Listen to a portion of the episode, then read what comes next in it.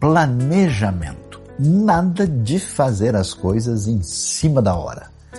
Provérbios 21 nos ensina com muita clareza que os planos bem elaborados levam à fartura. Mas quem faz tudo de modo apressado vai acabar na miséria.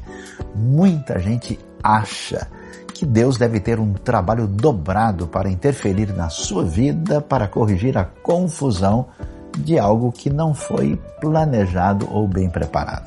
A sabedoria bíblica nos ensina que se queremos ter um caminho abençoado, lembre-se, deixe de fazer as coisas em cima da hora.